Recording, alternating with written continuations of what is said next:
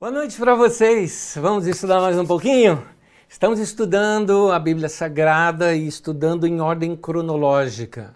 E hoje, é, meu intuito pegar a ordem cronológica todo, toda do Reino do Norte. Já já nós vamos ver alguns mapas e compreender melhor tudo isso para tentar, com a visualização, ajudar um pouquinho a nossa memorização, para nós compreendermos melhor. No tema da aula de hoje eu coloquei a origem dos samaritanos. Importante a gente conhecer um pouquinho sobre esse povo, o povo samaritano, que é tão citado no Novo Testamento. E essa citação deles no Novo Testamento, muitas vezes nós não sabemos o porquê desse povo. A origem dos samaritanos, então, é o tema da nossa aula de hoje.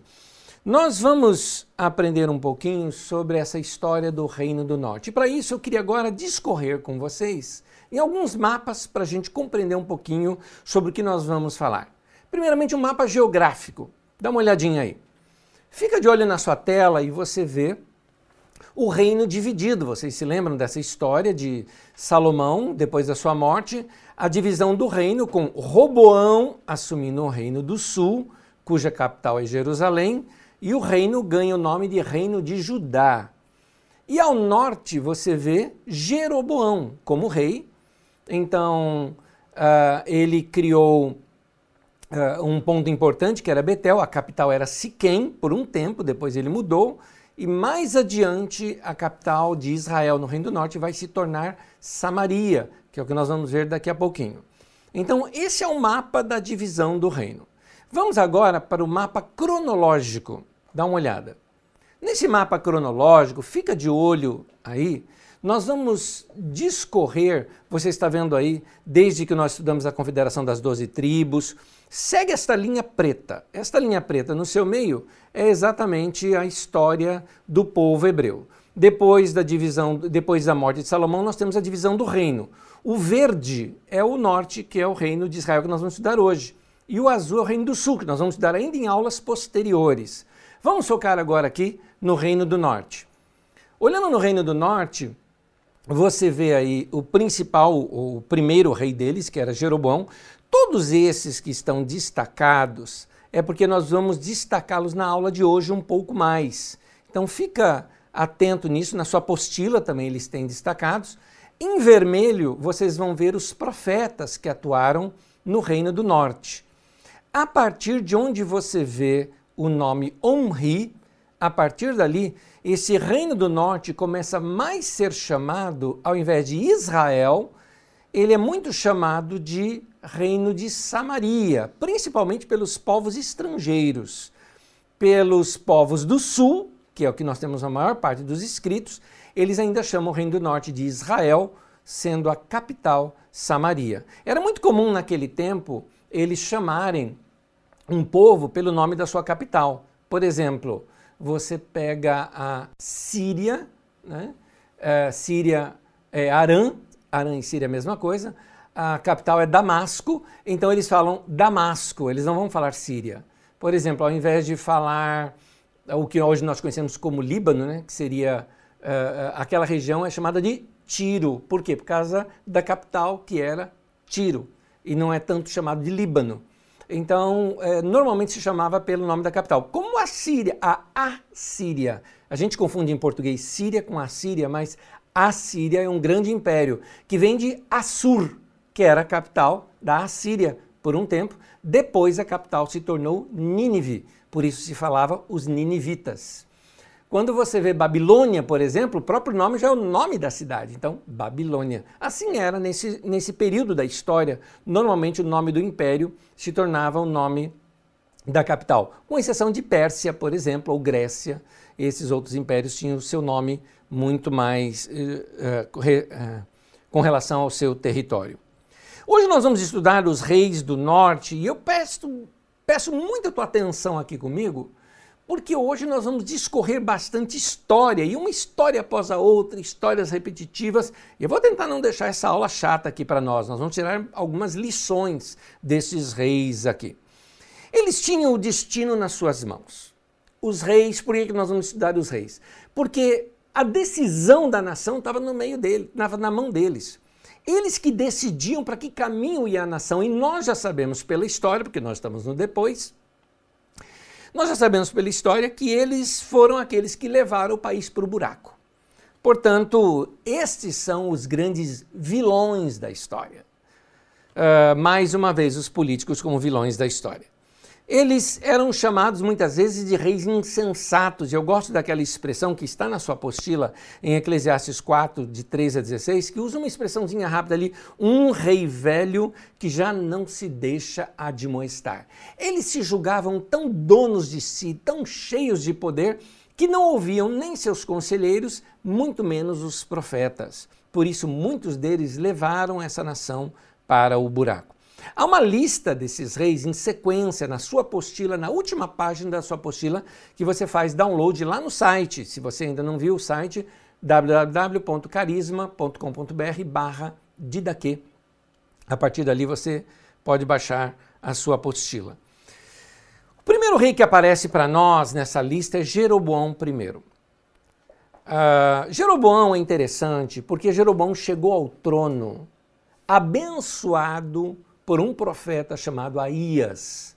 Esse profeta, ele não só abençoou Jeroboão, como ele disse que Jeroboão foi assim, foi profetizado, foi colocado no trono. Assim, da mesma forma que houve, houve profecias acerca, por exemplo, de, de, de Davi, teve também sobre Jeroboão. Você nota então uma coisa que eu já aprendo desde agora. Mesmo que alguém tenha um chamado de Deus na vida dele, mesmo que essa pessoa tenha uma profecia, e essa profecia é algo promissor dizendo do plano de Deus sobre aquela pessoa. Essa pessoa não perde o livre-arbítrio de poder direcionar a sua vida para um outro rumo e tomar um rumo que não é aquele que Deus havia planejado para a vida dele. Por que, que eu digo isso? Porque hoje em dia há uma Há um pensamento muito, muito, muito intenso no meio da igreja evangélica de que tudo já está predestinado, de que uh, quando alguma coisa acontece, a pessoa fala, não, essa é a vontade de Deus. Às vezes não é não, meu querido.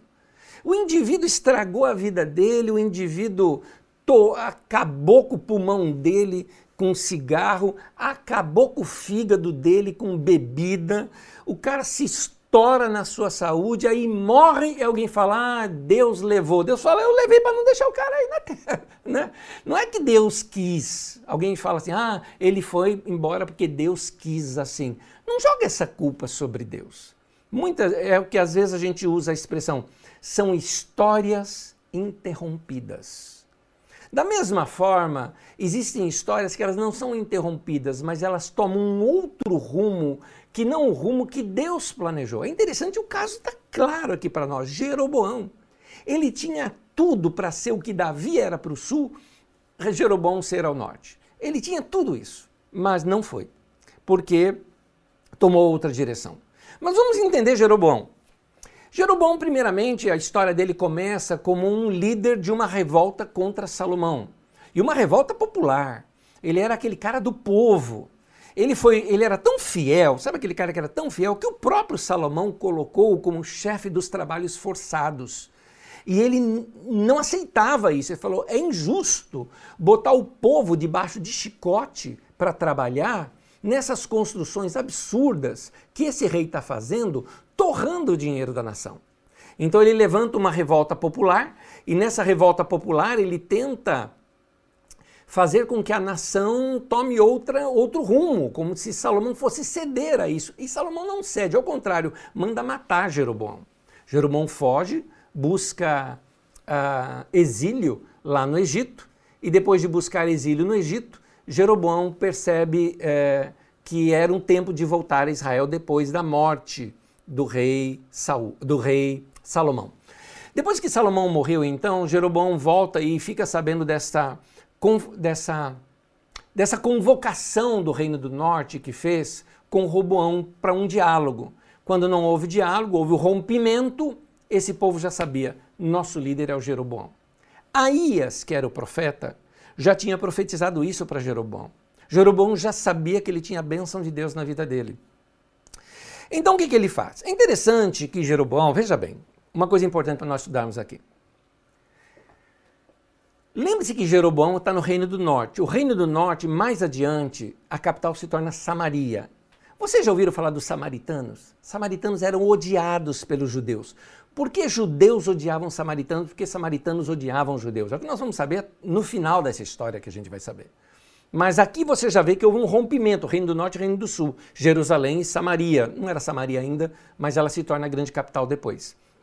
Então, uh, uh, devido a isso, o, o, o, criado esse cisma, quando a gente vai estudar história, nós temos que buscar as fontes. E as fontes que a gente tem para estudar Jeroboão e o Reino do Norte são fontes que vieram do Reino do Sul, ou de escritos do Reino do Norte, cujos líderes do Reino do Sul pegaram e reescreveram com base naquilo que eles viram no Reino do Norte. Ou seja, já é uma história reinterpretada.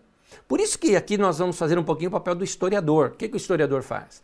O historiador ele lê a história no contrapelo. Ele lê a história, por exemplo, a história escrita pelos vencedores. Alguém contou que venceu uma guerra. Para você entender o outro povo, você tem que se colocar na cabeça e na mente daquele povo que perdeu a guerra. Da mesma forma que este povo, os samaritanos, eram, o Reino do Norte, ou, ou, Israel no caso, eram rivais do Reino do Sul. E os nossos escritos que chegam para nós chegaram pelo Reino do Sul. Então a gente já tem uma ideia de que eles eram, tinham suas tendências. Por exemplo, você vê que a grande briga que tem ali, Jeroboão foi um grande, foi, foi péssimo, porque é citado que ele colocou bezerro de ouro para o povo adorar, que ele criou um altar em Betel, um outro em Dan, não é? Sempre essa visão. Por que razão? Porque Jerusalém já era o centro da adoração lá ao sul. E sendo o centro da adoração instituído por Salomão, era uma forma de Salomão controlar o povo todo. Quando rompeu isso na, na época de Robão e Jeroboão, Jeroboão pensou: se eu deixar o povo ir para lá por causa das festas, eu vou perder esse povo. Porque eles vão ver a grandiosidade do templo, aquela lindeza que era, não é? A cidade de Jerusalém. Eles vão falar: Jerusalém é muito melhor do que isso aqui que a gente vive. Porque ele estava na Pindaíba lá. Eles eram o povo sofrido. Eles não vão querer voltar para cá. Então, Jeroboão faz o seguinte: primeiro, ele se interessa pela religião do povo, porque ele cria dois santuários. Isso de criar um santuário num lugar não era algo contrário à palavra de Deus. Na, na boca de Moisés, por exemplo, é dito que uh, uh, em qualquer lugar onde estivesse ali aquela experiência com Deus, era possível ser criado um santuário ali. E é criado vários santuários. Aliás, ao longo da Bíblia Sagrada tem diversos santuários. Você vê, por exemplo, em Berseba, que foi um que o próprio ah, Abraão fez. Você tem o santuário de Betel, que foi criado por Jacó. Você tem uh, em Ramá, que você vê Samuel fazendo isso. Você tem em Siquém. E, e aí você tem também o santuário de Dan. Para você ter uma ideia, o santuário de Dan já era um santuário antigo. O santuário de Dan, os primeiros é, sacerdotes de Dan eram dos filhos de Moisés. Para você ter uma ideia, a, a, importância que tinha religiosa aqueles lugares. Então Jeroboão pensou: por que, que o povo tem que adorar só em Jerusalém? Não havia isso na lei do Senhor, que era só em Jerusalém. O povo judeu que mais adiante coloca, tenta forçar essa barra, mas ele sabia que isso não era a prática naquele tempo. Então, o que, que ele faz? Ele restaura o de Betel, que foi fundado por Jacó, e o de Dan, cujo eh, os sacerdotes antigos eram inclusive descendentes de Moisés. E ele então cria esses dois santuários para facilitar as peregrinações do povo. Só para você ter uma ideia, coloca de novo o um mapa geográfico para mim, Eduardo, por favor. Nesse mapa geográfico você nota aqui o reino de Israel, que é esse reino do norte, em azul. Betel está bem lá embaixo, bem no caminho. Quem fosse para Jerusalém tinha que passar antes pra, por Betel. Então a pessoa já iria ficar para as festas ali. Dan já era lá em cima, mais ou menos onde você está vendo a letra E, entre a letra A e a letra E ali de Israel, era o outro santuário que havia sido criado. Dessa maneira, ele colocou a religião perto do povo, para o povo não, não passar, porque algumas vezes as pessoas tinham que passar e, e dormir em determinados locais até chegar até Jerusalém. E com isso ele manteria a economia circulando dentro do lugar, o turismo circulando dentro, o turismo religioso, no caso, circulando dentro da sua nação. Isso aqueceria essas cidades economicamente também e teria ali dois santuários onde o povo poderia adorar a Deus. Bom, ele não tinha mais a Arca da Aliança. O que, que ele fez? Construiu um bezerro de ouro em, em, em Dan, e também em Betel. O que, que eram esses bezerros de ouro? Sinal de força. O povo da época entenderia isso muito bem. Sinal de força, sinal de. Uh, como se fosse assim. Os bois da carruagem que iriam trazer a grande carruagem. Então, para ele, era apenas o suporte para a adoração a Deus. Porque a arca da aliança tinha esse papel. Era a arca que era trazida e de cima da arca da aliança, entre os dois querubins, era onde Deus falava. Então ele coloca dois bezerros para dizer: Deus vai falar ali com o povo. Essa era a ideia dele. Criar uma imagem, mas para o povo compreender uh, uh, uma, uma maneira de adorar a Deus. E na verdade, o que, ele estava fazendo? Ele estava colocando uma alternativa de se relacionar com o Senhor. Da onde ele tirou isso? Bom, se a gente perguntar, da onde que Davi tirou que poderia, por exemplo, construir uma tenda e colocar gente cantando e tocando e que Deus ia se agradar disso? Porque isso não tinha na lei de Moisés. Então, Jeroboão também se sentiu nesse direito de criar alguma coisa, mas o tiro saiu pela culatra. Por algumas razões. Algumas das razões é que, dentre os grandes erros de Jeroboão, é que ele, na verdade, criou tudo isso e uma vez estabelecido, esses lugares passaram a ser ponto de controle do povo. Você vai ver isso comigo mais adiante, principalmente nos reis seguintes.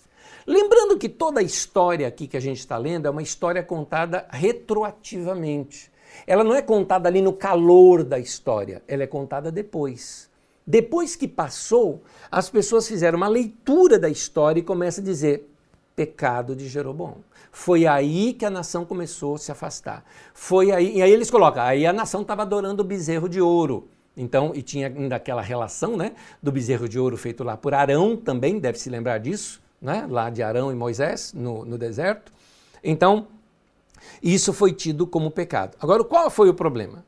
O problema, um dos grandes erros de Jeroboão, foi que ele deu início à idolatria em Israel. Início assim, a idolatria já existia, mas ali ela se oficializou a idolatria. Por quê? O que, que eu estou chamando isso de idolatria? Porque era o uso da religião para manipulação do povo.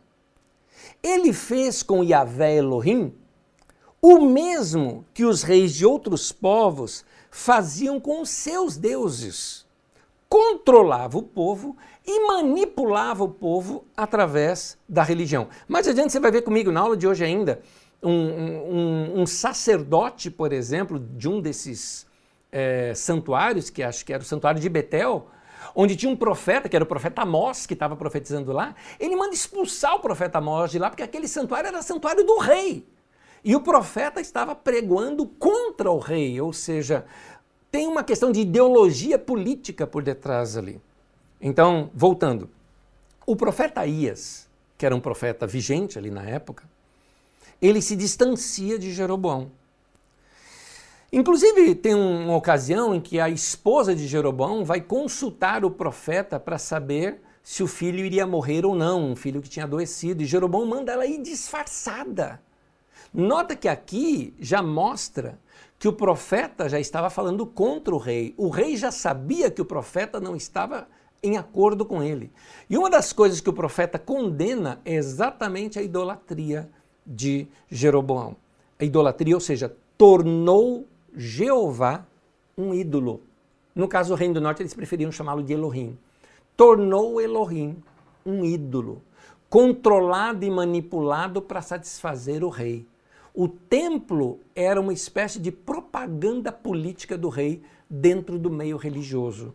Pela religião, ele controlava o povo e usava os sacerdotes ao seu favor. Como os sacerdotes eram financiados pelo rei, não queriam perder essa boquinha, então os sacerdotes estavam sempre em apoio do rei, nunca iam contra o rei, só os malucos dos profetas, maluco aqui, palavra minha, por favor, é elogiosa, os doidos, porque é doido e maluco, porque ele estava arriscando a vida dele, né? nesse sentido que eu estou falando, né?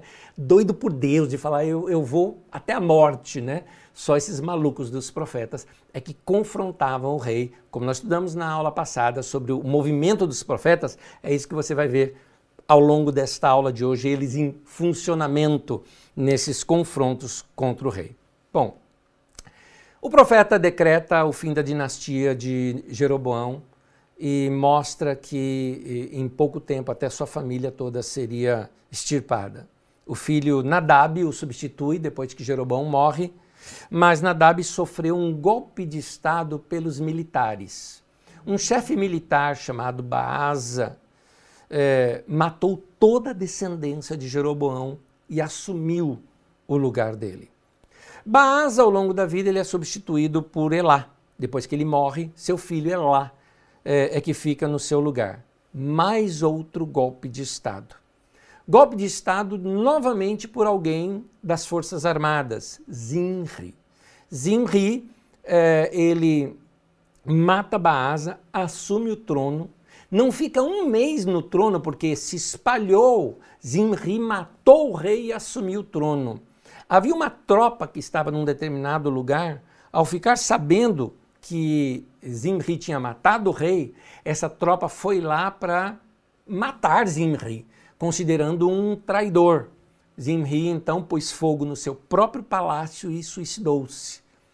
E então o chefe dessa tropa foi pela própria tropa, pelo próprio exército, colocado como rei e o nome dele era Omri. Como vocês veem, uma nação, quando troca de liderança, no caso aqui de rei, subsequente, em pouco tempo, sem construir história, sem, e um não dando sequência ao que o outro estava fazendo, Cada rei queria fundar sua capital, sabe, num lugar, aí gasta o dinheiro público, aí investe de novo, aí vem um exército, guerreia contra outro e derruba, derruba aquele rei para ficar um outro rei no lugar. A economia daquela nação vai para o buraco. Então você vê que Israel está caindo num buraco cada vez maior nesse período. No entanto, Henri, um outro militar que assumiu o trono, constrói uma nova capital e essa capital ele começa a embelezar essa capital e essa capital chama-se Samaria.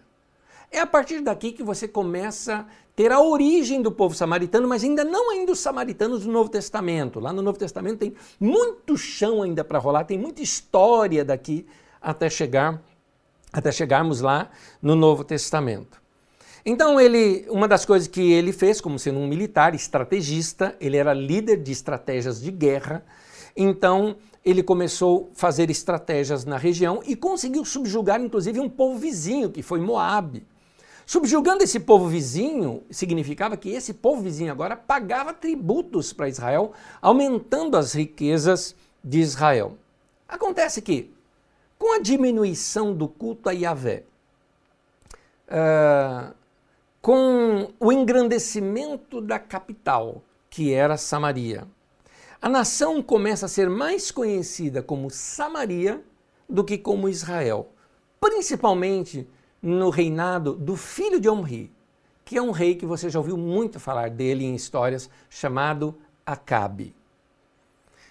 Acabe era um rei muito ambicioso e ele teve uma política de exploração, de violência. Mas assim, eu faço uma leitura de Acabe.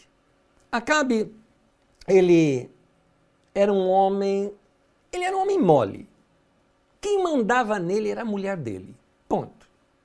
Nesses acordos políticos para fazer uh, uh, uh, acordos com nações, provavelmente tenha sido até o pai dele que, fazendo um acordo com o rei de Tiro, fez com que a, a, a, a, filha do rei de Tiro, a princesa, casasse então com o príncipe, que é Acabe.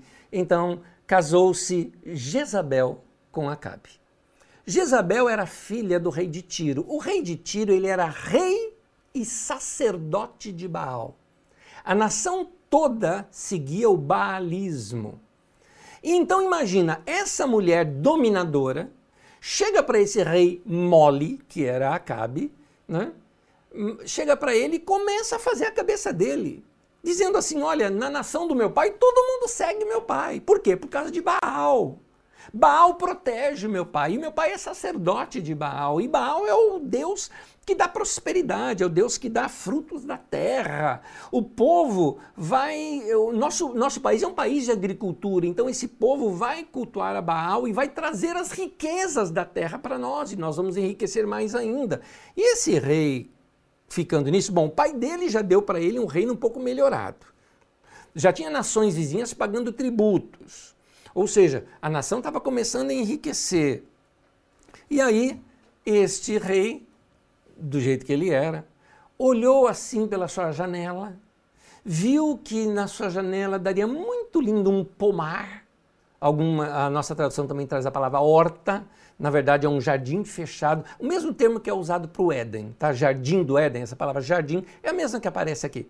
Ele queria criar um jardim para si, ou seja, um pomar com frutos e com plantações, já que era muito próximo dele, só que tinha um dono.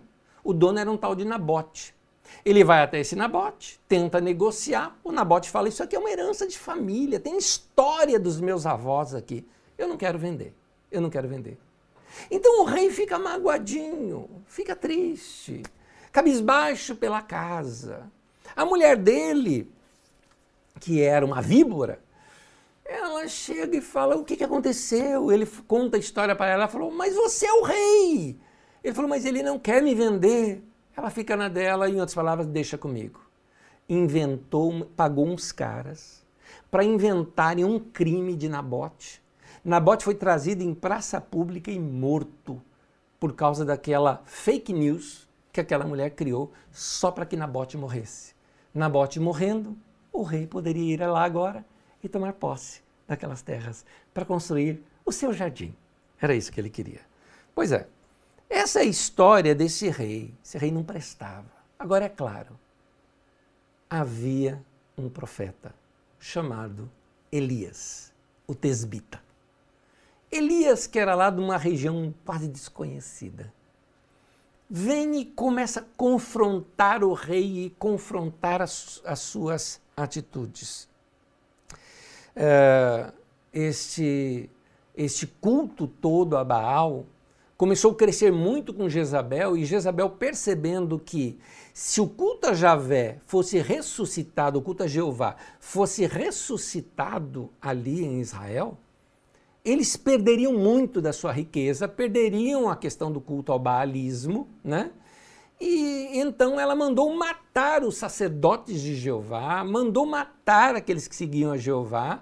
O povo era obrigado a seguir a Baal e lá vem um profeta, um desconhecido chamado Elias. Daí você conhece todas as histórias, o desafio que Elias fez, por que Elias mandou matar os profetas também de Baal. Elias foge porque Jezabel quer matá-lo. Elias tem também as suas crises, qualquer dia a gente estuda só sobre Elias, mas numa outra ocasião. E então esse profeta, ele uh, profetiza todo o fim dessa história, o fim da história de Acabe, o fim da história desses outros profetas. E finalmente Elias passa o cajado, vamos dizer assim, para um discípulo seu chamado Eliseu, que dá sequência no mesmo espírito de Elias nesse confronto. Elias e Eliseu, então, passam a ser uma referência para os próximos profetas que virão, como Amós, como Oséias, são profetas que vão vir no Reino do Norte nessa mesma pegada de Elias e Eliseu. Acabe morreu numa guerra, isso foi profetizado, inclusive, é, por um profeta, Micaías, e esse profeta, é, aliás, na minha apostila, me desculpe, eu coloquei Macaías, é Micaías, no entanto, na verdade, o nome dele seria Miqueias, mas para a gente não confundir com o profeta bíblico, do escrito bíblico chamado Miqueias, melhor chamar de Micaías. Micaías profetizou. Aliás, é uma história até engraçada, porque ele se junta com o rei de Judá para ir guerrear contra alguém. E aí o rei de Judá falou: não, vamos sair sem ouvir os profetas. E aí tinha os profetas do rei que só profetizavam aquilo que o rei queria ouvir. Interessante, né? Tem profeta até hoje que é assim, só profetiza para o presidente que o presidente quer ouvir, não é? É a mesma coisa naquele tempo, mesma coisa, não tem diferença. E não tem diferença só Brasil, Argentina, no, nos Estados Unidos é assim também. Você vai ver, tudo igual, tudo igual. São os profetas da corte, né? Gente que tem vantagens com aquele rei ali, então eles não queriam que o rei saísse. Então eles ficavam profetizando para aquele rei o que o rei queria ouvir. Aí o, o rei de Israel, de Judá lá do sul, falou: mais nenhum profeta? Ele falou, tem um, mas eu não gosto que ele profetiza. é interessante uma coisa. Nessa semana eu li uma, uma frase de um dos nossos ministros da ministros não, ministros do Supremo Tribunal Federal. É, é, ele disse o seguinte: ele falou, ah, fala, aquele que fala uh, falar a favor do governo não é reportagem, é publicidade. Reportagem verdadeira é aquela que tem a coragem de falar contra o governo. Isso que ele falou, na verdade, tem a ver com os profetas. Os profetas deveriam apoiar o governo somente naquilo em que o governo estivesse fazendo as coisas na direção de Yahvé. Como eles se desviavam, o profeta precisava confrontar tudo aquilo. Todos os outros profetas ali de Acabe estavam dizendo: vai para a guerra, você vai ter vitória. Finalmente ele chama Micaías, e aí o Micaías comparece. Micaías estava preso. Por que, que o profeta estava preso? Pensa. Vem lá o Micaías, e ele falou: profetiza. E ele falou: vai, o senhor vai ter vitória. Só que ele falou num tom tão cínico que o próprio rei percebeu que aquilo não era verdade. Ele bateu nele e falou: isso é mentira. Falou, tá bom. E ele, fala, fala, ele, aliás, usa uma expressão que para nós é difícil de entender. Ele falou: Deus colocou um espírito de mentira na boca de todos esses profetas só para enganar você. Então, eu estou te falando, na verdade, você vai morrer. Interessante essa expressão ali do Micaías. De fato, Acabe morre na guerra. Acasias, filho de Acabe, é quem reina no seu lugar. Passado um tempo, Acasias fica doente. E ficando doente, ele manda alguns dos seus uh, auxiliares buscarem uma. Lá em Ecrom, nos profetas de Baal, lá de Ecrom, é, saber se ele ia viver ou não. No meio do caminho, essa, essa, esse, esse, esses ministros dele, ou esse pessoal do exército dele, eu não sei, esses líderes dele que estavam no meio do caminho, se depararam com um profeta que falou: volte para o rei e fale para o rei que ele, naquela cama em que ele deitou, ele não vai se levantar mais. Ele vai morrer. Os caras voltaram. Falaram para o rei. O rei falou: como é que era o cara? Ah, ele era assim, meio. vestia com pele, com pelo de camelo, um cinto aqui assim, um cara meio esquisito, meio estranho. Ele falou: Elias. É o Elias. Manda buscar esse tal Elias. Fez de tudo para buscar o Elias e o Elias finalmente vai e decreta a mesma coisa sobre ele. Finalmente, esse homem morre, Acasias. No lugar dele, como ele não tinha filho, quem reinou no lugar dele foi o irmão dele, chamado Jorão. Jorão uh, reinou no lugar dele. Eliseu, que era profeta, discípulo de Elias, você conhece a história, Elias morreu, as lendas que se contam sobre Elias é o seguinte: o homem era tão bom, mas tão bom, tão bom que não merece morrer um homem desse. Então, tem-se a história da carruagem não é que aparece que Elias sobe ao céu, na verdade, num redemoinho, né? Ali tem aquela carruagem que leva Elias para o céu. E então Eliseu é quem dá sequência a essa história de Elias. Sobre Elias e Eliseu, deixem as perguntas para depois, tá bom? Por enquanto nós vamos dedicar somente aos reis. Qualquer pergunta sobre os profetas, nós vamos tratar delas em outras aulas. E esses contos dos profetas, essas histórias, esses milagres dos profetas. Você pega Eliseu, por exemplo, parece um, milagre, um, um profeta que só faz milagre de água. Não sei se você já percebeu isso.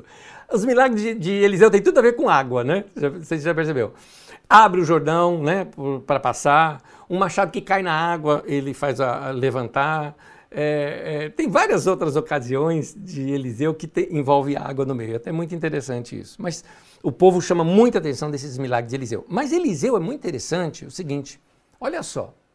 O profeta Eliseu teve coragem de organizar uma conspiração contra Jorão.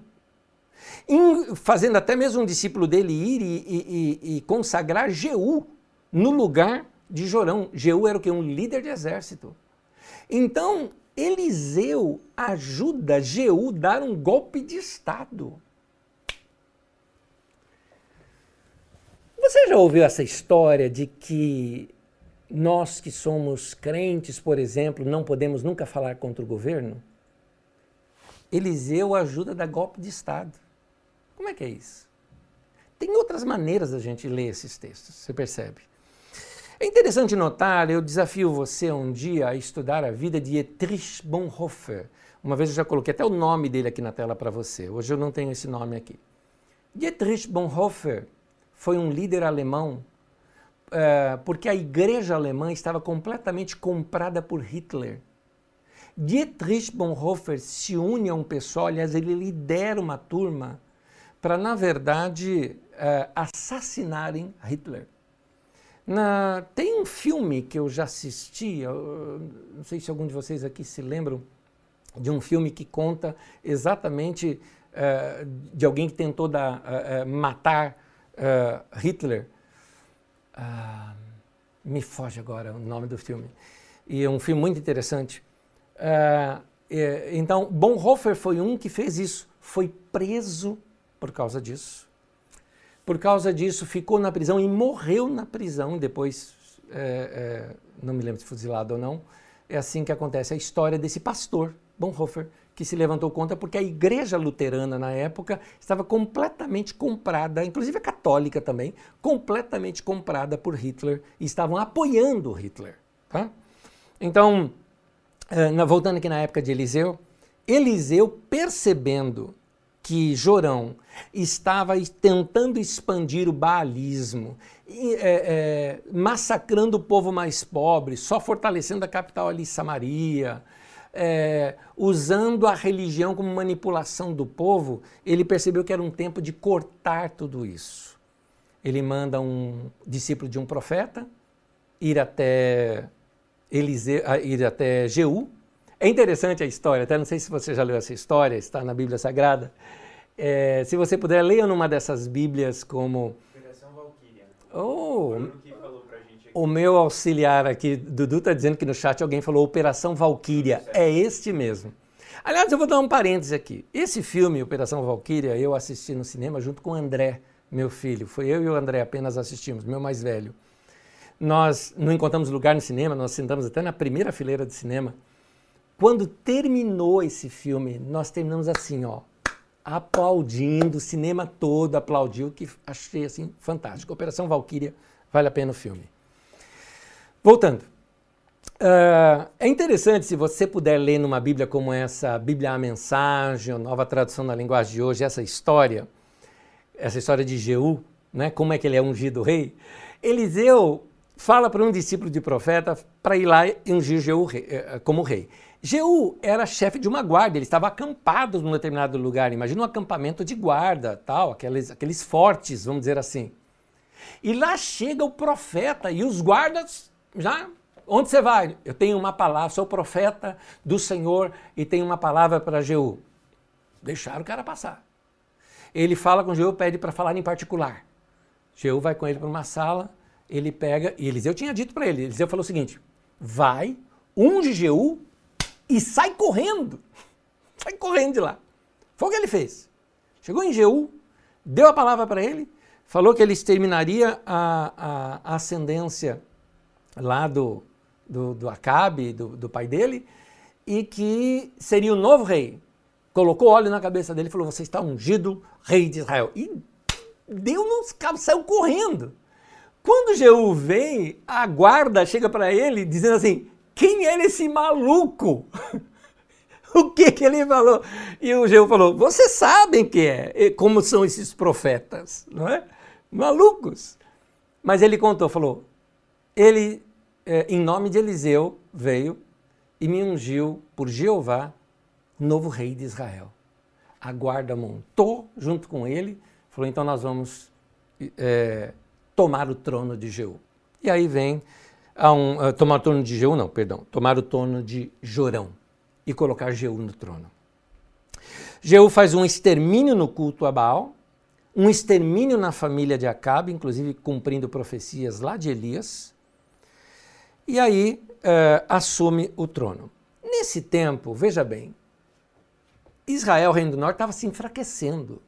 Era um golpe de Estado atrás de outro golpe de Estado. Os reis não estavam governando para a nação, estavam se defendendo politicamente. Sabe quando uma nação você percebe que o governo só está se defendendo politicamente, só resolvendo probleminhas do governo e a nação que se dane? Eu acho que vocês nunca viram isso, mas isso acontece de vez em quando. Então, é, é, o que aconteceu foi que Jeú está fazendo exato. Pegou já uma nação desse jeito. Nesse tempo, Damasco, que é a capital da Síria, né? Damasco assim chamado, amplia seus territórios e toda a área leste ali de Israel começa a ser tomado pela Síria. Para a gente ter uma ideia de novo no mapa, coloca para mim o um mapa geográfico agora. Voltando ao nosso mapa geográfico, dá uma olhadinha ali. Ali onde você está lendo a palavra Mar da Galileia, um pouquinho para cima é a Síria, uh, o Arã ou Damasco, tá? Toda esta região azul que você está vendo ali à sua esquerda do Rio à sua direita do Rio Jordão, aquela região foi totalmente tomada pela Síria e ela chegou ao ponto de invadir ainda uma, uma região maior, invadindo talvez ali uma região muito próxima ali do que seria ali ao lado do Mar da Galileia, descendo um pouco, muito próximo ali entre a letra A de Israel, e você nota que o, o território de Israel diminuiu bastante. Nesse tempo, Jeú uh, tem que uh, governar com uma nação já reduzida. A Assíria começa a expandir o seu império. Aí sim nós estamos falando de um império. A Assíria nós temos um dos grandes impérios do mundo. Para você ter uma ideia, os grandes impérios do mundo que você já ouviu no passado são exatamente a Síria, a Babilônia. Só para você ter uma ideia disso, vamos agora para o mapa cronológico. Aí você consegue ver melhor. Dá uma olhadinha nessa linha ao norte, roxa. É ali que nós temos a Assíria. Você percebe que eu coloquei ali a Assíria bem na época ali de Jeú.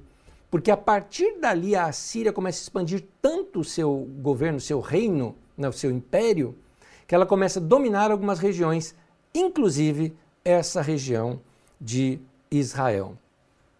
Ela domina Israel, ela vem sobre Samaria e promete, uh, uh, faz um acordo com Jeú. Se você me servir, nós te deixamos no trono, senão nós vamos guerrear contra vocês e detonar tudo. Jeú não tinha exército para enfrentar, então se rende à, à Síria e se torna um país vassalo. Depois de Jeú, Jeoacás o substituiu após a sua morte.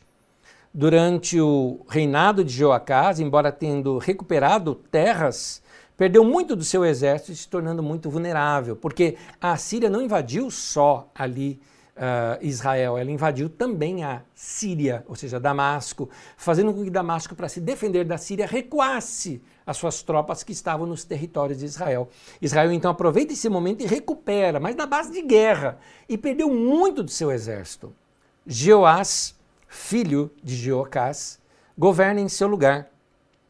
E ele também venceu alguns embates contra a Síria, inclusive profetizados pelo profeta Eliseu, mas apesar de ter recuperado terras, o país estava assim não muito bem organizado e governado. O filho de Jeoás chamava-se Jeroboão II. Este, aproveitando as conquistas territoriais do seu pai, ele começa um desenvolvimento em Israel. O que tinha acontecido?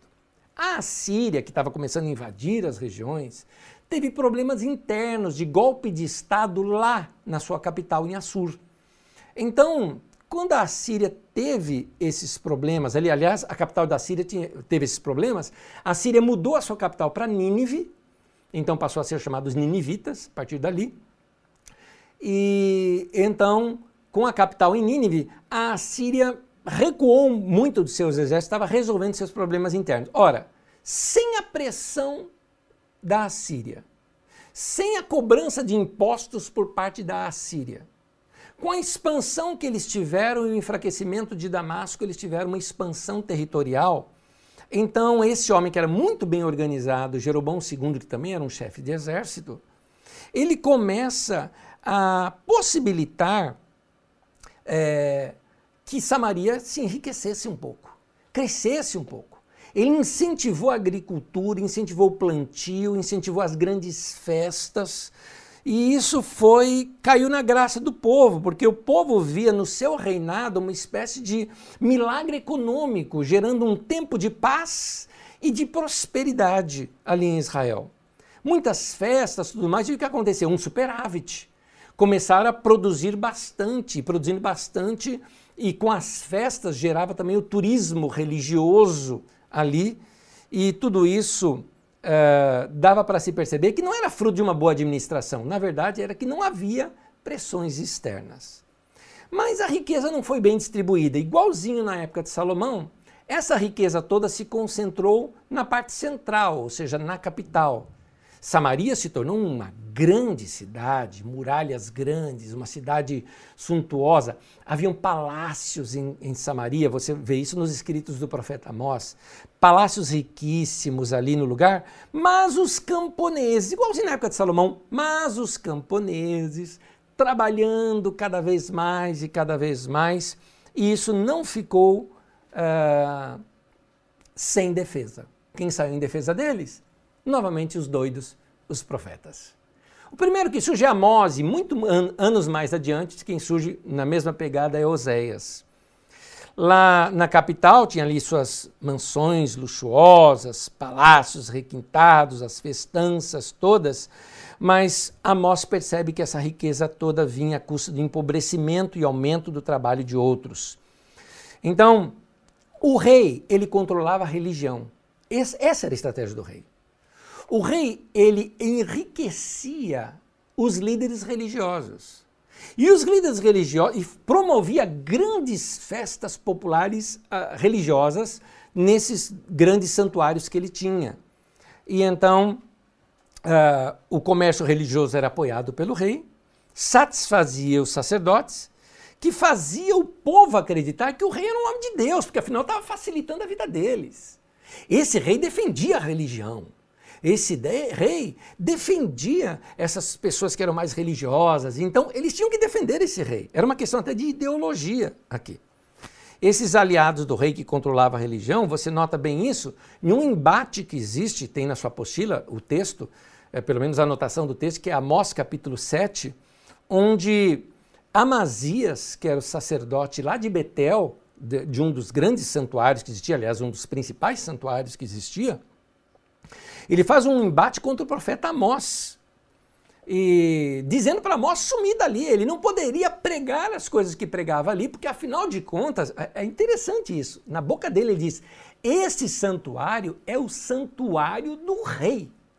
Ou seja, essa religião aqui é financiada pelo rei. Como é que você vai falar contra o rei? Você é maluco? Ele até falou: vai profetizar isso lá em Judá, some daqui. Nota que os líderes religiosos, eles eram arautos da propaganda do rei. Os líderes religiosos faziam propaganda da política do rei, porque era interessante financeiramente para eles. Eles eram uma espécie de patrulha ideológica. Quem pregar contra o rei está frito na nossa mão. Nós vamos botar um monte de botes atrás deles. Mas vamos lá.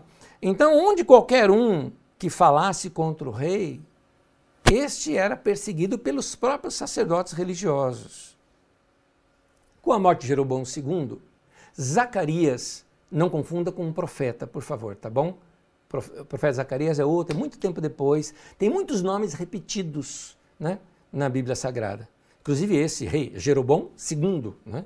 Zacarias, filho de Jeroboão, reinou no seu lugar. Acontece que um líder de exército, mais uma vez, dá outro golpe de Estado, é Salum. Salum matou Zacarias.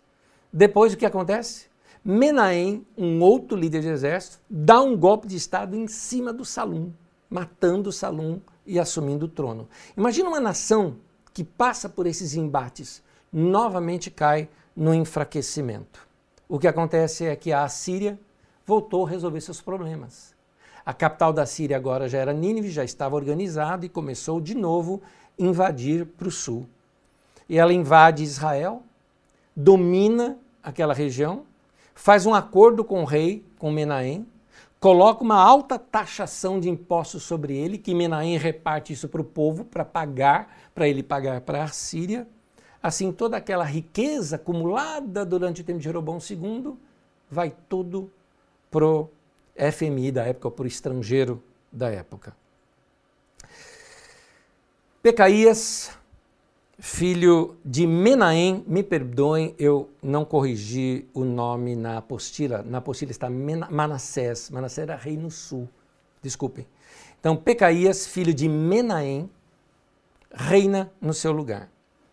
Ele sofreu um golpe militar e ele é assassinado por um outro militar chamado Peca. Você percebe que a nação está desgovernada? Cada um acha que poderia ser o rei, vai lá e toma o outro e mata o outro.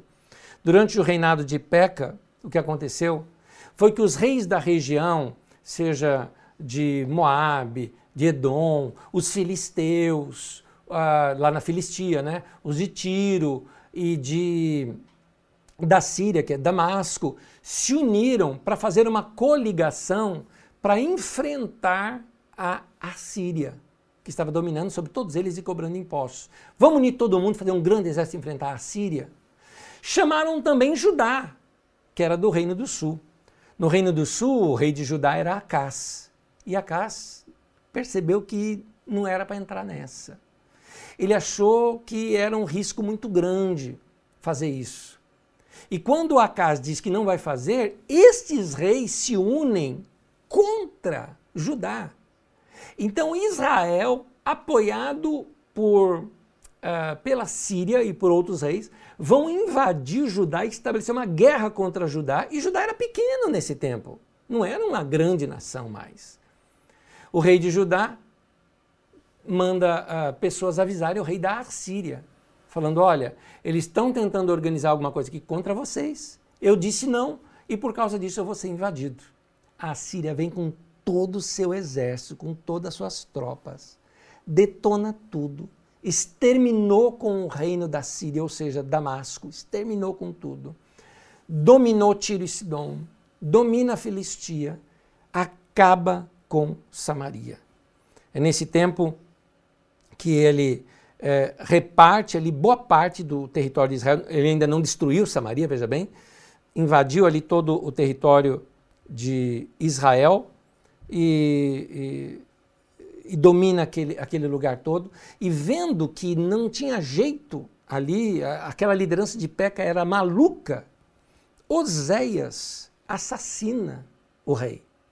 Esse Oséias não é o profeta Oséias, tá? Apenas homônimo. Detalhe, o profeta Oséias estava vivo nesse tempo. Então você vai ter o rei Oséias e o profeta Oséias. Profeta Oséias nós vamos estudar quando eu estudar os profetas com vocês um pouquinho mais tarde. Peca é assassinado por este uh, rei, que se tornou rei, né, Oséias, e que faz um acordo com a Síria e fica pagando tributos para a Síria. Passado um tempo, uh, ele continua pagando uh, tributos para a Síria, uns 10 anos passaram. E ele faz um acordo secreto com o Egito. O Egito vem, bate um papo ali, porque o Egito entendeu que a, o alvo da Síria era invadir o Egito ele falou: se eu fortalecer Judá, eu tenho uma barreira antes de chegar em mim. Então ele vai, é, fortalece, ele, ele faz acordo com Judá, Egito faz acordo com Judá, e tenta também fazer um acordo com Israel.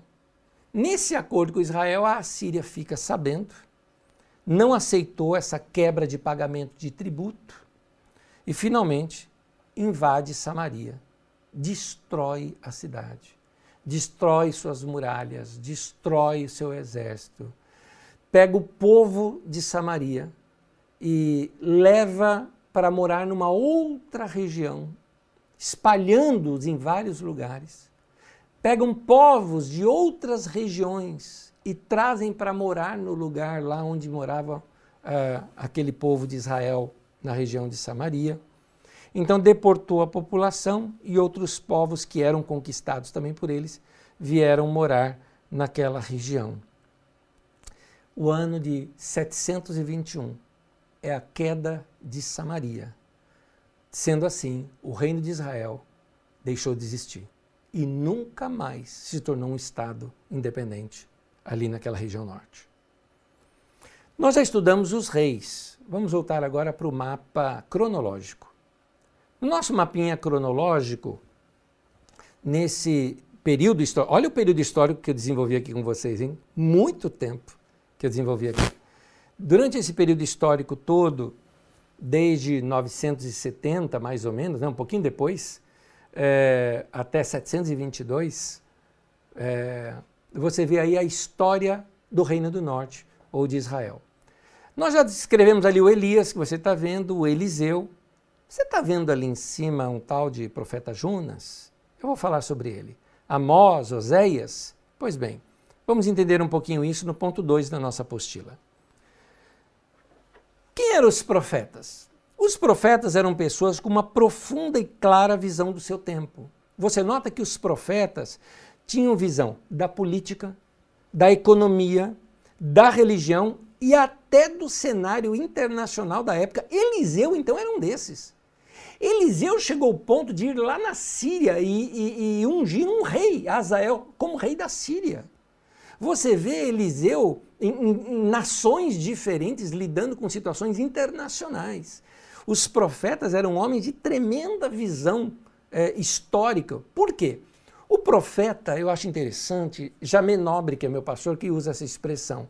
Ele fala que a igreja tem que ter essa característica de profeta. Ou seja, a igreja é uma árvore cujas raízes estão no céu e ela cresce para a terra. Ou seja, como diz o livro de Hebreus, a nossa pátria não é desse mundo, a nossa pátria é celestial.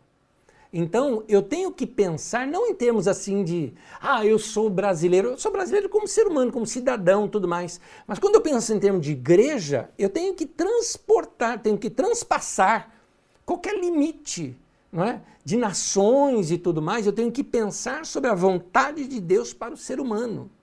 A igreja nunca pode ser xenófoba. O que é uma xenofobia? Xenofobia é aversão a estrangeiro. Eu não posso ser. Tanto que desde o Velho Testamento, a importância que dá para refugiados estrangeiros. Vocês já viram isso aqui comigo, não é? Por, várias vezes uso o termo estrangeiros, né, que eu chamo de, de refugiados, bastante. Então, é, o profeta ele tem que ter essa visão hum, da política, da economia, da saúde, da sociedade, da religião e do cenário internacional. Então você nota que profeta na Bíblia é bem diferente de simplesmente um cara que fica dizendo se você deve ou não comprar um carro. Está entendendo? Eu acho que é, banalizaram demais através do dom de profecia é, e dos movimentos que tivemos em torno dos dons essa questão do profeta. Os profetas eram aqueles que viam o que os outros não viam. Por duas razões. Ou não viam porque não conseguiam ver, porque tinham seus olhos ofuscados, como você vê na época de Jeroboão II. Jeroboão II, quando os profetas tiveram dificuldades ali, porque ao mesmo tempo que eles tentavam fazer embates, como era o caso de Amós, vinham os líderes religiosos e falavam: Meu, o que, que você está falando? Nós estamos ganhando dinheiro, a nação está crescendo, olha o culto.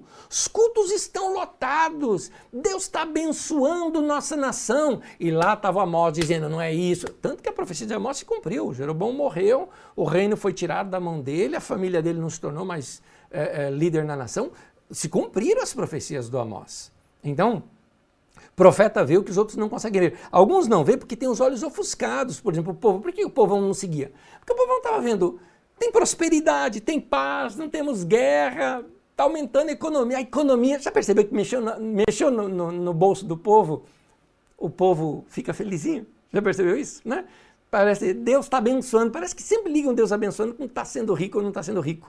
Então, é, conforme eles estavam prosperando, então acharam que tinha bênção de Deus ali em Jeroboão. Ou, como eu disse na apostila também, ou porque não queriam ver por ter outros interesses em jogo aí eram os líderes religiosos da época. É, tinha interesses em jogo. Como é que ia ser contra? Eu não sei se você sabe, mas na época do impeachment de Collor de Mello, por exemplo, ele fez um pedido, né? através de um grande líder de uma igreja bem grande é, aqui no Brasil, e pediu para aqueles líderes daquela igreja, principalmente de outras igrejas, para não permitir o seu povo sair na rua contra o presidente da República. E foi assim que esses líderes disseram. Falaram, meu amigo, minha amiga, você não pode ir na rua porque o presidente foi colocado por Deus. Por que razão? Porque ele tinha dado concessão de uma televisão que você conhece, que hoje é chamada de televisão abençoada, que é, que é cristã e tudo mais. Essas denúncias precisavam ter sido feitas na época, que foram feitas na época. Se você quiser ver, veja Caio Fábio da Araújo Filho, que foi um cara que denunciou tudo isso abertamente e todo mundo falando, não, mas é uma televisão para Deus, é para fazer coisas de Deus. E o Caio Fábio denunciando, tem corrupção por detrás, tem tudo isso por detrás. Tudo isso está escrito num livro de Caio Fábio chamado, como que é o desabafo do pastor, memória do pastor, eu estou tentando, Confissões do Pastor. Um livro grosso do Caio Fábio chamado Confissões do Pastor. Ele narra em detalhes isso. Vou te contar uma história. Estou narrando aqui a história que Caio Fábio conta. Caio Fábio conta que um líder dessa, desses movimentos, e principalmente um daqueles que iriam é, herdar o canal de televisão, fez um contato para ele, com ele, dizendo: Caio, por favor, não deixe o povo ir para a rua. Porque o presidente disse que vai nos dar concessão do canal de televisão. E e ele disse que dá, dá o canal de televisão e dá o que mais nós pedimos que ele vai dar. E o Caio Fábio falou: Nossa, mas é incrível isso. Um grande monarca do passado também usou essa expressão, e a expressão dele era assim: Eu tudo te darei se prostrado me adorares. Caio Fábio estava citando Satanás na tentação de Jesus ali no deserto. Então, dá uma lida se um dia você puder, Confissões do Pastor de Caio Fábio, eu acho um livro muito interessante para narrar aquela época. Estou falando da época do impeachment de Collor de Mello. Uh, os profetas, eles eram a voz crítica da sociedade. É interessante que ao mesmo tempo que eles eram críticos da sociedade, você vai ver que os profetas faziam o quê? Dava esperança para o povo. Você vê Elias ajudando uma viúva, você vê Eliseu lutando pelos direitos de uma viúva lá, uma viúva que, quando foi ter fome na terra, Eliseu profetizou para ela: sai daqui que eu estou isso, senão você vai morrer de fome. Ela viajou, foi para outro lugar, ficou sete anos fora. Quando ela voltou, tinham tomado as terras dela, a casa dela, e ela foi requerer as terras dela diante do governo, diante do rei. E então, Eliseu, se não me engano, ele manda Geazi. E Geazi vai até o rei e fala com o rei, dizendo: Rei, é direito dessa mulher. Nota! Eles, eles, eles dando uma de advogado de defesa, os profetas, percebe isso? Do pobre, do necessitado, daqueles que eram órfãos, viúvas. Então você nota que os profetas, ao mesmo tempo, davam esperança para o povo, ouviam o clamor do povo, e ao mesmo tempo que eles ouviam o povo, eles cobravam os poderosos. Então eles cobravam os líderes políticos, eles confrontavam os sacerdotes, eram os líderes religiosos que se beneficiavam muitas vezes da riqueza vindo do líder político, e muitas vezes confrontava até o povo também, quando mudanças eram necessárias na nação para que a nação não fosse para o buraco. Esses eram os profetas. Nós temos então os profetas ali uh, do Reino do Norte. De novo, a nossa, nossa linha do tempo ali. Nós temos os profetas Elias, depois nós temos o profeta Eliseu, e aí você tem o profeta Amós, Oséias, e eu sempre coloco um Jonas ali em cima. Eu vou te explicar o Jonas. Jonas era profeta de Jeroboão, mas profeta da corte. Jonas nunca falou mal de Jeroboão. Jonas nunca confrontou Jeroboão. Jonas, filho de Amitai, não tem nada escrito sobre ele no livro de Reis. Mas, Anésio, não tem o Jonas, filho de Amitai, que é o profeta Jonas, que está escrito lá, o da baleia, né? O do grande peixe, não é baleia, né? Do grande peixe. Tem. Essa história de Jonas é o seguinte: muitos anos depois, pra você ter uma ideia, depois do cativeiro babilônico, ainda quando o povo volta, só para você ter uma ideia no, no tempo, coloca de novo para mim a linha do tempo. Está vendo a linha preta subindo lá em cima no cativeiro? Pois é, depois que eles voltam do cativeiro, é que você vai ter o seguinte: uh, na nação de Judá, depois que eles voltaram do cativeiro, eles uh, se tornaram xenófobos. Eles não queriam se unir com Samaria, você vai ver isso comigo depois. Eles não queriam nem que Samaritano ajudasse sequer a pegar uma pedra para a construção do templo. Eles falaram que todos aqueles que eram casados com estrangeira deveriam mandar essa mulher embora, com filho e tudo. Algumas iam morrer por causa disso. Mas eles têm que ser raça pura, judeu raça pura. E aí alguém, um profeta lá daquela época, pega o seguinte: era uma vez um tal de Jonas, filho de Amitai, que Deus falou para ele ir profetizar contra Nínive, capital da Síria, que era a capital daquela nação que estava destruindo o reino do, do, do, norte ali.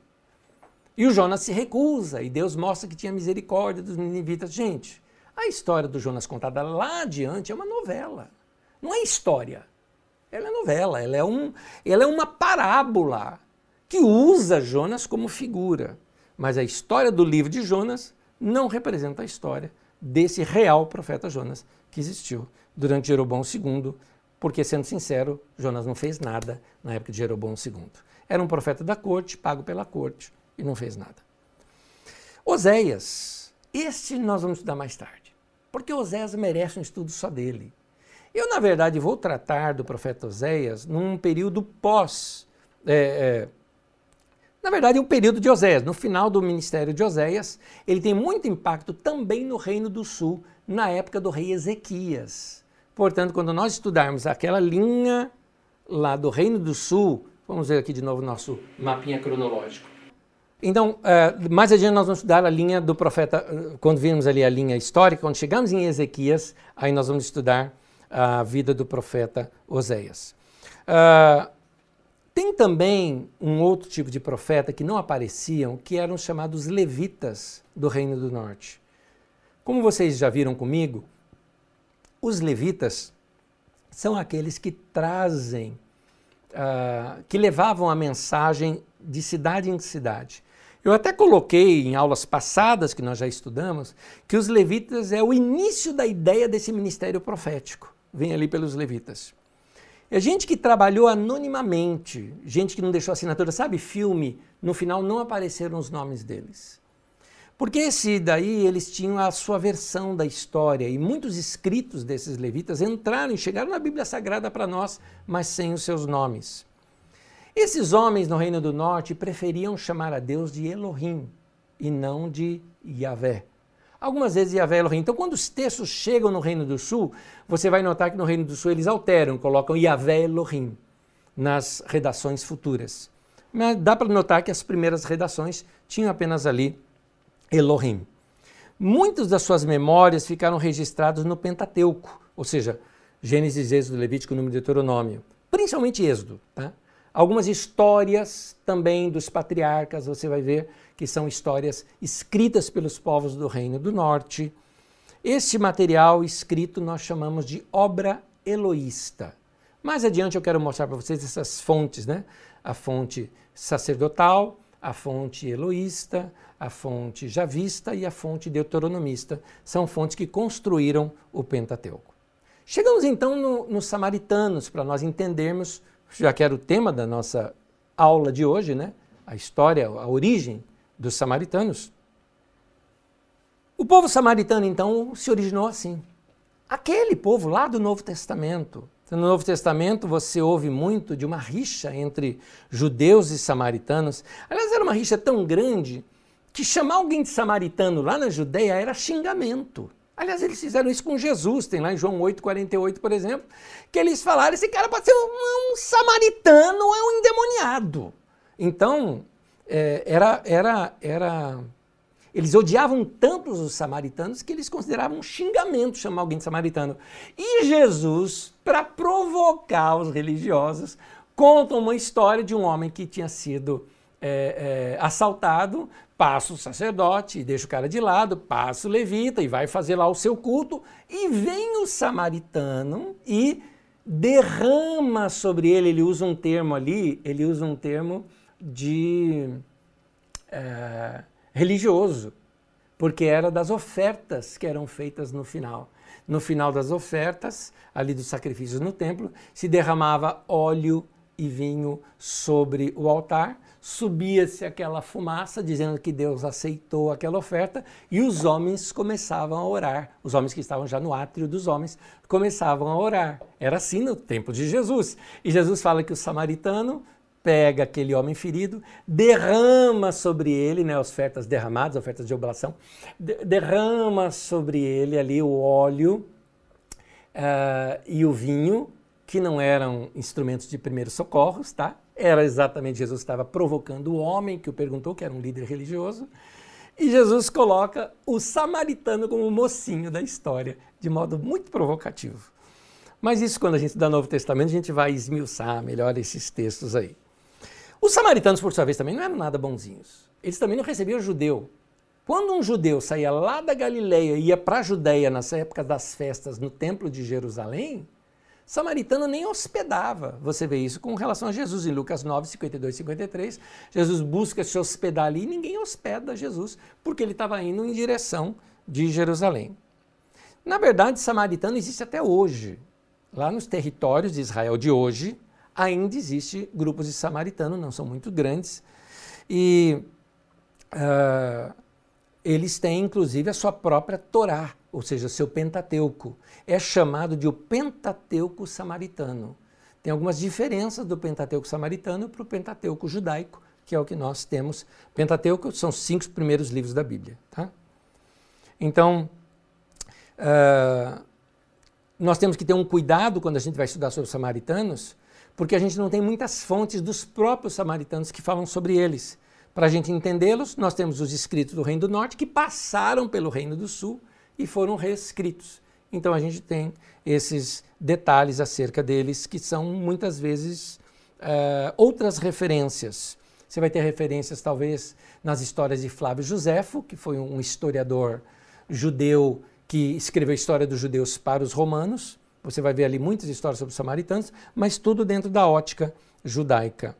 A, a, acusação que os judeus tinham contra eles é que eles não eram um povo puro, eles eram um povo misturado, por causa daquela história que eu lhes contei que a Síria fez, que levou parte do povo dele para fora e trouxe gente de outras nações para lá também.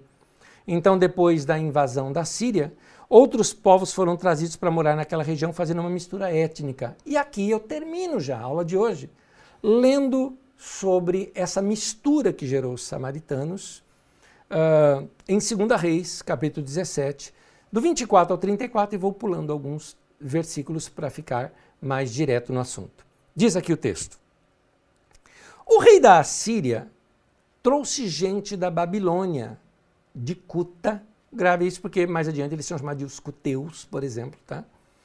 É, os samaritanos muitas vezes são zombados, chamados de cuteus, de Ava, de Amate e de Sefarvaim, e os estabeleceu nas cidades de Samaria para substituir os israelitas, que os israelitas tinham sido tirados dali e levados para outro canto. Eles ocuparam Samaria e habitaram em suas cidades. Quando começaram a viver ali, não adoravam o Senhor Yahvé.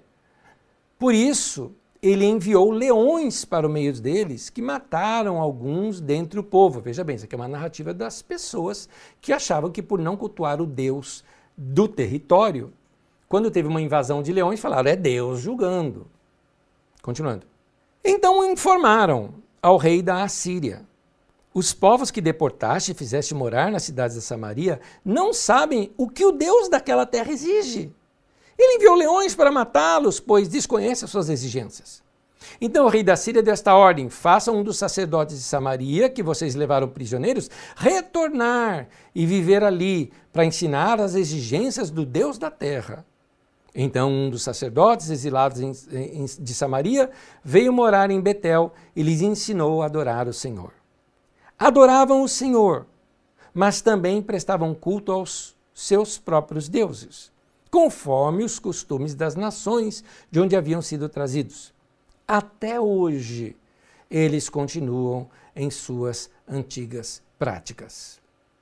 Até hoje, quando? Esse texto teve a sua redação final durante o exílio babilônico. Então, o exílio babilônico era o povo judeu. São judeus que estão dizendo isso dos samaritanos. Então, quando os judeus voltam para sua terra para construir o segundo templo com Esdras e Neemias, Os samaritanos falaram: ah, que bom, agora vamos ter um templo para cultuar a Jeová. Queremos ajudar também. Os judeus disseram: não, porque vocês não são puros, vocês são misturados. E a partir daí, essa grande rixa entre judeu e samaritano fica acirrada e não se consertou mais durante todo o período que nós conhecemos do Novo Testamento. E aí a grande confusão para os judeus era quando via, por exemplo, dá para entender agora por que, que os discípulos ficaram espantados de ver Jesus conversando sozinho com uma mulher, que homem não faria isso, um homem rabino não faria isso, e além do mais, samaritana. E depois vem samaritanos convertidos. Mas isso é história para quando a gente estudar o Novo Testamento. Que Deus abençoe você. Espero não ter te cansado com tantas narrativas, mas são narrativas necessárias para a gente entender um pouquinho da história do povo de Deus. Coisa que nós precisamos aprender e, e, e para aprender entender melhor a vida dos profetas, esses confrontos e a Escritura Sagrada. Continue lendo o livro de Reis, leia totalmente os livros dos reis, primeiro reis, segundo reis, agora nós já estamos adentrando, mas desde primeiro reis até segundo reis, seria importante que você, a partir do capítulo 12 de primeiro reis até o final de segundo reis, fica aí a sua lição de casa para você estudar. Se quiser também, leia primeiro e segundo crônicas, que já é uma recontagem de história. Segunda Crônicas é um livro posterior que eles estão contando de novo a história numa ótica estritamente judaica. Então, estritamente ao Reino do Sul. Reis conta sobre o Reino do Norte. Crônicas conta estritamente sobre o Reino do Sul. E aí nós vamos estudar isso também nas próximas aulas.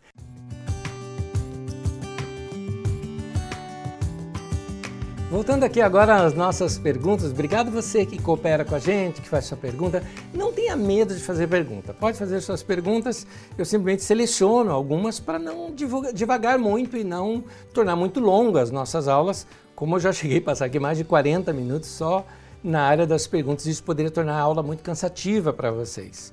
Mas Uh, algumas coisas que nós vamos tratar. Por exemplo, eu citei aqui aquele o espírito de mentira na boca dos profetas. Como entender uma coisa dessa? Pois é, eu vou ter que explicar isso mais adiante, porque quando esse texto ele é redigido, ele é redigido com a linguagem da época do texto e não da época em que ele está retratando a história. Entendeu isso? É, o autor, o, o, o redator do texto usa a linguagem da sua época, o pensamento da sua época, ao descrever a história que está lá atrás.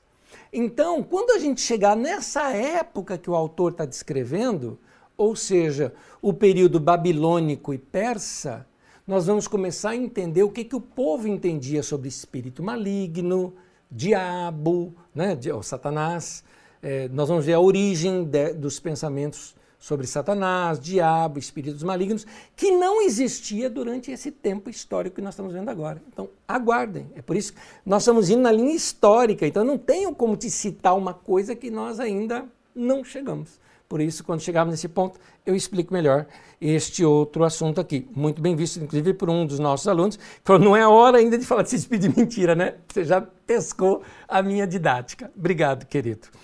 Outro irmão querido também passa aqui para a gente, uh, dizendo acerca dos diversos golpes de Estado que havia quase que um povo sem lei. Na verdade, assim, enquanto um governava, ele até passava.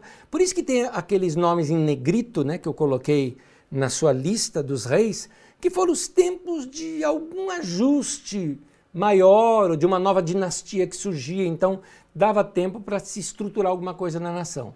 Mas, de fato, uma nação que sofre diversos golpes de Estado sempre vai ser uma nação com diversos uh, problemas estruturais, e foi isso que aconteceu com Israel.